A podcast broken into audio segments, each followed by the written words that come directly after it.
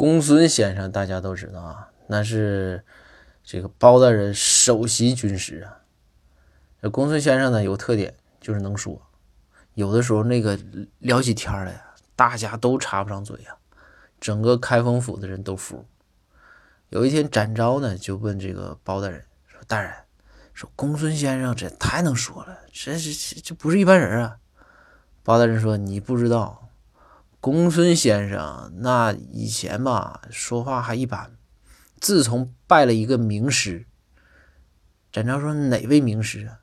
公孙这个这个包大人啊，包大人就说这个名师相当有名了。我说他的外号啊，人送外号“天下第一刀”。展昭夸夸夸就拦着这个包大人说：“大大大人，行了，别说了，你这太能胡勒了。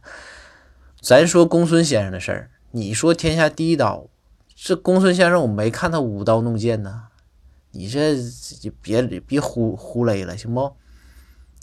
八段说：“我没胡勒呀，的确，他的师傅是天下第一刀啊，刀逼刀的刀。”